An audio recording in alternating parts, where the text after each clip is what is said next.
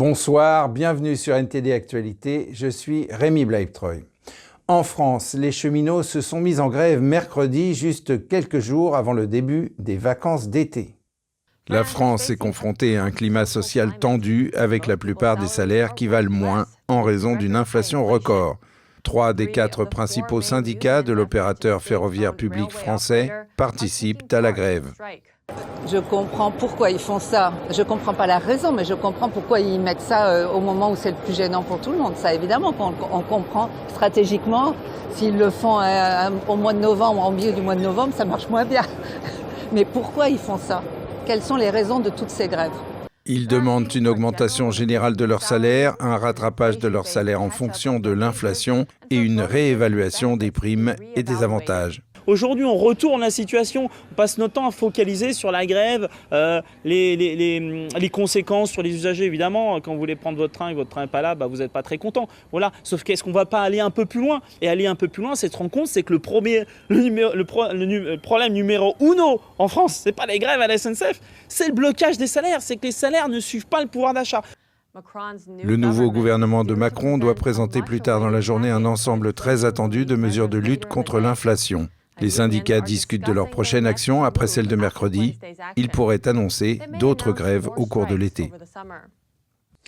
Et aux Pays-Bas, la police a tiré des coups de feu sur des agriculteurs qui manifestaient contre les politiques climatiques du gouvernement. Un tracteur a été touché, personne n'a été blessé et trois manifestants ont été arrêtés. Selon la police, les agriculteurs tentaient de franchir un barrage. Le gouvernement néerlandais veut que les agriculteurs utilisent moins d'engrais et élèvent moins d'animaux, ce qui pourrait conduire certains d'entre eux à la faillite. Cette mesure s'inscrit dans le cadre du plan du gouvernement visant à réduire les émissions de certains gaz de 50% avant 2030. En réaction, environ 40 000 agriculteurs sont descendus dans la rue pendant plusieurs jours. Ils ont déversé des bottes de foin sur les routes, allumé des feux de camp devant des bâtiments et bloqué des supermarchés et des centres de distribution.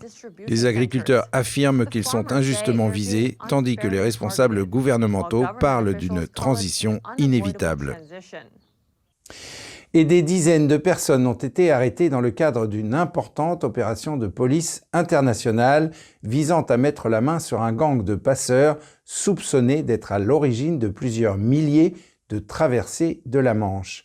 Les forces de police de Grande-Bretagne, de France, de Belgique, d'Allemagne et des Pays-Bas ont perquisitionné des dizaines de propriétés et saisi plus de 1000 gilets de sauvetage et 150 bateaux en caoutchouc.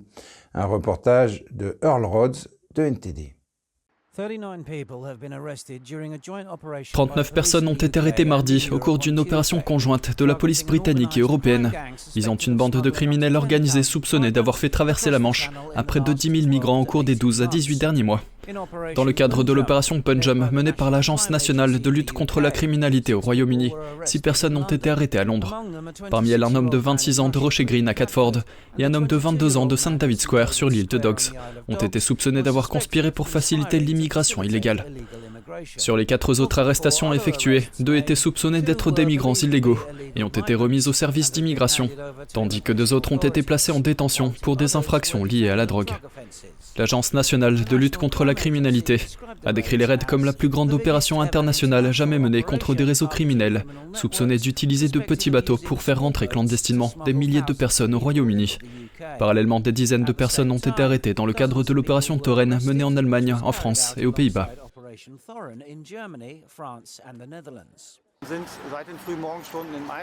Des centaines de policiers et de forces spéciales sont entrés en action ce matin dans de nombreux pays, pas seulement en Allemagne, mais aussi en Belgique, en France, aux Pays-Bas et en Grande-Bretagne. L'objectif de ces raids était de contrer un réseau international de trafic d'êtres humains et de le démanteler. Selon Europol, la police a également saisi plus de 1200 gilets de sauvetage, quelques 150 bateaux en caoutchouc, une cinquantaine de moteurs, ainsi que des dizaines de milliers d'euros en espèces, des armes à feu et de la drogue. Plusieurs centaines de gilets de sauvetage ont été trouvés et 50 petits bateaux tels que des dériveurs ont été récupérés dans un seul lieu en Allemagne. Le directeur de la gestion des menaces de l'Agence nationale de lutte contre la criminalité, Chris Farimand, a déclaré que l'opération menée sur le continent européen était fondée sur les renseignements et les preuves fournies par la police britannique. Un Iranien de 29 ans, Hiwa Rahimpour, vivant dans l'est de Londres, a été arrêté en mai. Il est soupçonné d'être une figure de proue d'un réseau organisant la traite des êtres humains via des petits bateaux et fait l'objet d'une procédure d'extradition vers la Belgique. Il est accusé de s'approvisionner en bateau en Turquie et de les faire livrer à différents endroits en Allemagne, en Belgique et aux Pays-Bas. Il demande ensuite à d'autres membres de son organisation criminelle de les conduire jusqu'à la côte nord de la France, d'où les migrants étaient transportés. Les chiffres provisoires du gouvernement britannique montrent que près de 13 000 migrants sont arrivés au Royaume-Uni depuis le début de l'année, après avoir emprunté des voies maritimes très fréquentées depuis la France, à bord de canots pneumatiques et autres petites embarcations. Farimand a déclaré que cette opération n'arrêtera pas à elle seule le flux de migrants vers le Royaume-Uni, mais il estime que l'ampleur du travail accompli aura absolument un impact, ajoutant Il faudra un certain temps pour que cette opération soit efficace. Il faudra un certain temps à ce groupe ou à celui qui le succédera pour s'en remettre. La police estime que le gang facture entre 2000 et 3000 euros pour un voyage direct à travers la Manche. Le coût sera plus élevé s'ils ont besoin d'aide pour traverser l'Europe. Europol estime que le trafic d'êtres humains dans son ensemble a généré plus de 50 millions d'euros en 2021. L'Agence nationale britannique de lutte contre la criminalité a également déclaré que de nouveaux renseignements suggèrent que le groupe de passeurs de clandestins a conclu des accords avec des fabricants pour leur fournir de petits bateaux. Les bateaux sont fabriqués et produits soit en Turquie, soit en Chine. Beaucoup d'entre eux étaient d'origine chinoise. La ministre de l'Intérieur, Priti Patel, a déclaré que cette dernière opération montre que la Grande-Bretagne ne reculera devant rien pour mettre fin au trafic illégal d'êtres humains. Earl Rhodes, NTD News. Et d'après la BBC, le Premier ministre britannique Boris Johnson serait sur le point de quitter la tête du Parti conservateur, mais garderait son poste de Premier ministre jusqu'à l'automne. Cette annonce fait suite à la nouvelle vague de démissions ministérielles, à l'attaque cinglante de l'ancien ministre Sajid Javid et au signe que le soutien de certains députés conservateurs s'amenuise. Sajid Javid et l'ex-chancelier Rishi Sunak avaient tous les deux démissionné de leur poste ministériel à la suite de la gestion équivoque par Johnson de l'affaire des allégations de mauvaise conduite sexuelle d'un ancien ministre. Un reportage réalisé par Malcolm Hudson de NTD. Le Premier ministre britannique Boris Johnson est confronté à l'un des plus grands défis de son mandat. Rishi Sunak et Sajid Javid ont tous deux démissionné de leur poste de ministre mardi, suivis par une vague d'autres ministres et collaborateurs. Ces démissions sont intervenues au moment même où Boris Johnson était contraint de présenter des excuses humiliantes pour sa gestion des allégations d'inconduite sexuelle à l'encontre de Chris Pincher, l'ancien chef de cabinet adjoint. Lors de l'ouverture des questions du Premier ministre à la Chambre des communes, le leader travailliste Sir Keir Starmer a lu le témoignage d'un homme qui accusait Pincher d'agression sexuelle, affirmant que Johnson était au courant du comportement du ministre. Il savait que le ministre accusé avait déjà eu un comportement prédateur, mais il l'a quand même promu à un poste de pouvoir. Pourquoi?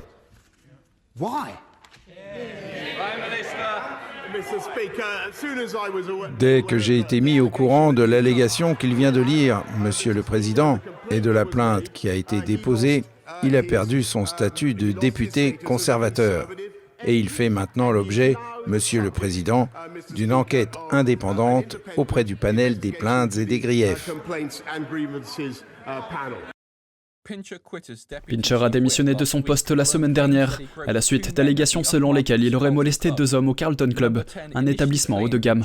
Le cabinet du Premier ministre a d'abord affirmé que Johnson n'était pas au courant des allégations spécifiques contre Pincher. Mais Johnson a admis par la suite qu'il était au courant dès 2019 et qu'il a quand même nommé chef de file adjoint. Johnson a reconnu qu'il aurait dû licencier Pincher à la place. Starmer a poursuivi.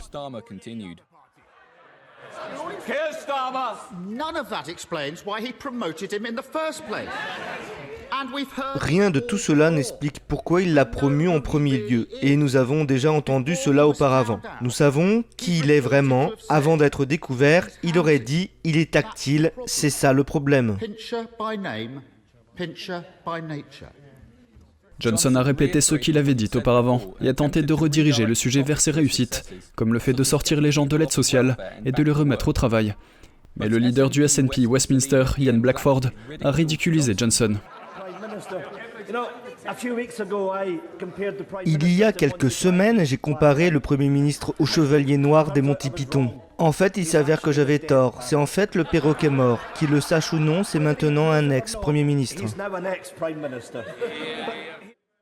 Et ça ne s'arrête pas là. Johnson a également dû faire face à des appels à la démission de la part de députés conservateurs. Il a répondu. Franchement, Monsieur le Président, le travail d'un Premier ministre dans des circonstances difficiles, alors qu'il a reçu un mandat colossal, est de continuer, et c'est ce que je vais faire. Après les questions du Premier ministre, l'ancien ministre de la Santé Sajid Javid a donné sa démission à la Chambre des communes. Il a déclaré qu'il était devenu impossible ces derniers mois d'être sur la corde raide entre loyauté et intégrité. Javid a raconté comment, pendant la saga du Partygate, on lui avait assuré qu'il n'y avait pas de soirée à Downing Street. Cette semaine encore, nous avons des raisons de remettre en question la vérité et l'intégrité de ce que l'on nous a tous dit. Et à un moment donné, nous devons conclure que trop, c'est trop.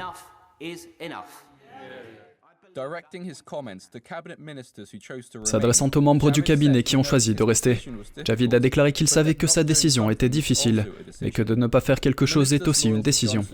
Les ministres fidèles à Johnson vont devoir remanier divers rôles au sein du gouvernement, suite à plus d'une douzaine de démissions. Il est fort possible que nous ayons encore d'autres démissions, puisque certains ont déjà démissionné à la mi-journée de mercredi. Bien que Johnson ait acquis la réputation d'échapper à la controverse, il reste à voir s'il survivra aux semaines à venir. Malcolm Hudson, NTD News, Londres. Et toujours en Angleterre, les députés britanniques ont proposé une loi qui interdirait à tous les ministères d'acheter des biens liés à l'esclavage moderne ou à la traite des êtres humains. Cette proposition intervient alors que le gouvernement a adopté une loi similaire en avril qui ne s'appliquait qu'à l'Angleterre du Nord et du Sud. Elle fait suite aux inquiétudes suscitées par la répression des Ouïghours perpétrée par le Parti communiste chinois. Jane Werrell de NTD nous en dit plus. En brandissant des images de détenus ouïghours, les manifestants ont commémoré l'anniversaire du massacre d'Urumqi en 2009, au cours duquel des centaines de Ouïghours ont été tués et qui, selon certains, a marqué le changement d'attitude de Pékin envers les Ouïghours. Avec eux se tenait l'évêque de Truro, le fondateur de Christian Solidarity Worldwide et Lord Alton, militant des droits de l'homme. Les députés ont proposé une loi qui interdirait au gouvernement britannique d'importer des produits en provenance de Xinjiang, bien que la formulation du projet de loi ne mentionne pas le Xinjiang ou la Chine, elle intervient dans un contexte d'inquiétude quant au travail forcé dans la région. De grandes quantités de biens et de marchandises ont été achetés à la République populaire de Chine. Certaines d'entre elles ont été fabriquées par le travail forcé au Xinjiang. Nous avons rendu ce pays beaucoup trop dépendant des biens produits par la RPC. Et là, nous avons une opportunité avec ce projet de loi qui va régir les marchés publics par les départements du gouvernement. De vastes sommes d'argent sont dépensées chaque année par les ministères. Cela signifie qu'ils ne pourront pas acheter des biens pour lesquels, quelque part dans la chaîne d'approvisionnement, le travail d'esclaves a été utilisé. Cela a été un succès pour le projet de loi sur le service national de santé lorsqu'il a été adopté il y a quelques semaines. Nous essayons maintenant d'étendre le même principe à l'ensemble du gouvernement. Ce changement intervient alors que la législation sur la santé adoptée cette année interdit au NHS England d'acheter des biens et des services liés à l'esclavage moderne et à la traite des êtres humains. Pour la communauté ici en Angleterre, ces changements ne pouvaient pas arriver plus tôt. Jen Werrell, NTD News. Et la ministre des Affaires étrangères britannique Liz Truss a condamné la persécution des minorités religieuses lors de son intervention à la conférence ministérielle internationale sur la liberté de religion et de foi. Le Premier ministre Boris Johnson a déclaré dans un message vidéo envoyé à la conférence que les voix des personnes persécutées en raison de leur religion sont ignorées à nos risques et périls. La conférence de deux jours qui se tient à Londres réunit des gouvernements, des responsables politiques, des chefs religieux et des représentants de la société civile. Les thèmes abordés sont notamment la protection de la liberté de religion et de foi et la prévention des violations et des abus. Je continue de me tenir aux côtés de nos partenaires internationaux pour dénoncer la persécution choquante des musulmans ouïghours au Xinjiang. Je suis à l'avant-garde de la défense de tous ceux qui souffrent en Ukraine, y compris les chrétiens orthodoxes. Les autorités et les oppresseurs se sentent menacés par la liberté de religion ou de croyance, craignant qu'elle n'encourage les gens à penser librement et à remettre en question leur autorité. Nous ne pouvons pas les laisser gagner. C'est pourquoi nous approfondissons les liens avec nos alliés et partenaires afin de construire un réseau de liberté dans le monde entier. Comme l'a dit Saint Paul aux Corinthiens, soyez sur vos gardes, tenez bon, soyez courageux, soyez forts. Travaillons donc ensemble dans cet esprit pour défendre la liberté de religion ou de conviction et montrer le potentiel de changement positif. Ensemble, nous pouvons aller de l'avant vers un monde plus juste et plus sûr pour les personnes de foi à travers le monde. Merci.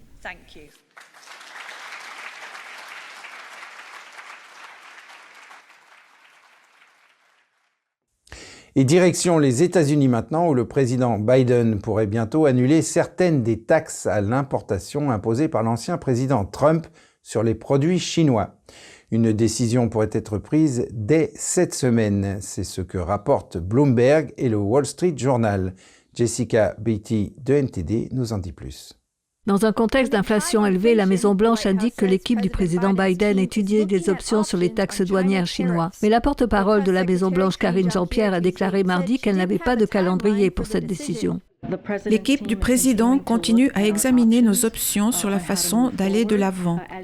Comme vous le savez, le président et le président Xi ont eu une conversation en mars dernier et nous continuons à laisser toutes les lignes de communication ouvertes.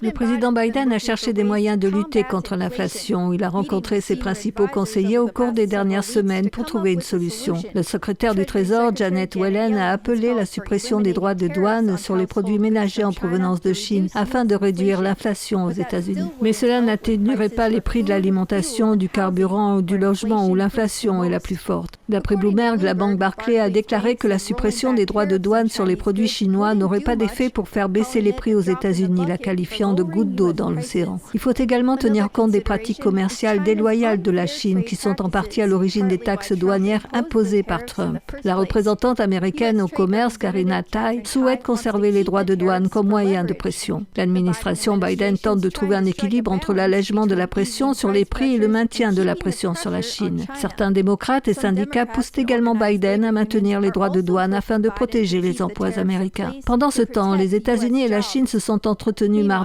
pour discuter des défis économiques mondiaux. Un porte-parole chinois a déclaré que la Chine s'inquiétait des droits de douane américains sur les importations chinoises. Les États-Unis ont déclaré que la secrétaire au Trésor, Yellen, avait évoqué les pratiques déloyales de la Chine en matière d'économie de marché. Selon des responsables de la Maison-Blanche, Biden devrait bientôt s'entretenir avec le chef du Parti communiste chinois, Xi Jinping.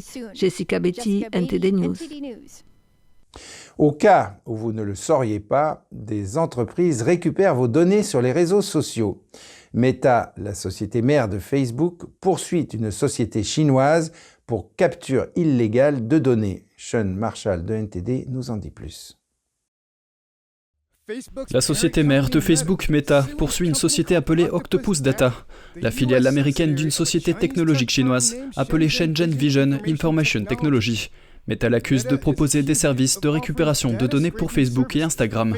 En gros, elle vend vos données publiques, ce qui va à l'encontre des conditions d'utilisation de ces sociétés. Tout le monde le dit, le cloud est comme l'ordinateur de quelqu'un d'autre. J'ai parlé avec Nicolas Stonarski, ancien pirate informatique et expert en cybersécurité, pour obtenir des informations sur la capture de données. Dans le cas de Meta, ils s'en prennent à une entreprise légitime installée dans un autre pays qui utilise un compte abusivement selon ses conditions de service. Donc ce qu'ils font est correct. L'extraction de vos informations personnelles publiques est une activité importante. De 2020 à 2030, la taille du marché devrait augmenter de plus de 13% et atteindre 1,7 milliard d'euros. Plus nous invitons et permettons l'accès à notre vie intérieure dans le domaine public, plus nous serons une cible. Donarski dit que vous devez vous éduquer pour vous protéger et vous rappeler que tout ce que vous mettez sur Internet est éternel. Les sommes d'argent qui peuvent être gagnées grâce à vos données ne cessent de croître, multipliant les captures de données et les logiciels pour y parvenir. Sean Marshall, NTD News. Et en Hongrie, un petit groupe d'ingénieurs ferroviaires passionnés par les locomotives à vapeur aide les chemins de fer publics à rester opérationnels en entretenant les vieux trains. Ces inconditionnels des trains à vapeur proposent maintenant des voyages spéciaux pour le plus grand plaisir des nostalgiques. Dans un atelier centenaire de Budapest, une vieille locomotive à vapeur fait l'objet d'une attention particulière. Cette énorme hangar de maintenance était autrefois une ruche d'activité. Aujourd'hui, seuls quelques ingénieurs dévoués s'y trouvent. Celui qui travaille ici, dans cet atelier, est soit stupide, soit obsédé. C'est ce que nous sommes, quelle que soit l'expression que vous préférez. Mais j'ai le sentiment que nous entrons dans la catégorie des obsessionnels et que nous sommes ici précisément parce que nous aimons cet endroit. Pour certains, ces ateliers sont des mausolées du passé. D'autres sont presque révérencieux envers les vieilles machines. L'histoire est la première chose qui fait la beauté du travail pour nous qui sommes ici. Je trouve ça vraiment génial qu'en 2022, on puisse travailler à une réparation sur un véhicule construit en 1905. L'ingénieur le plus âgé ici est Miklos Nagy, 80 ans. Il a débuté sa carrière dans cet atelier en 1968. Il dit qu'il se souvient de l'époque où le bâtiment caverneux était rempli d'une main-d'œuvre beaucoup plus importante et plus active. Chaque phase du travail a eu ses propres spécialistes. Les gens ont travaillé en groupes séparés. Il y avait des gens qui ne réparaient que les freins, des gens qui ne travaillaient que sur les cylindres de frein ou la carrosserie. Chaque étape du processus avait ses propres maîtres artisans. Mais le temps a passé et il ne reste plus que quelques-uns d'entre nous. Et Nagui ajoute qu'il ne peut pas s'imaginer faire un autre travail. Ces machines sont simplement quelque chose que les gens ont appris à aimer. La seule chose que j'ai apprise, c'est à les réparer. Elles me manqueraient et vraiment, quand vous entendez le sifflet de la locomotive, votre cœur bat plus vite. Pour moi, la réparation des locomotives à vapeur, c'était toute ma vie. La compagnie ferroviaire nationale hongroise possède actuellement trois locomotives à vapeur en état de marche. Elle propose aux passionnés des voyages nostalgiques pour célébrer l'apogée du chemin de fer. À son apogée au XXe siècle dans la Hongrie socialiste, l'atelier employait quelques 1500 agents de maintenance. Aujourd'hui, il n'y a plus que 13 personnes qui y travaillent. Andrew Thomas, NTD News. Et c'est la fin de ce journal. Merci de l'avoir suivi. Restez avec nous sur NTD pour la suite de nos programmes.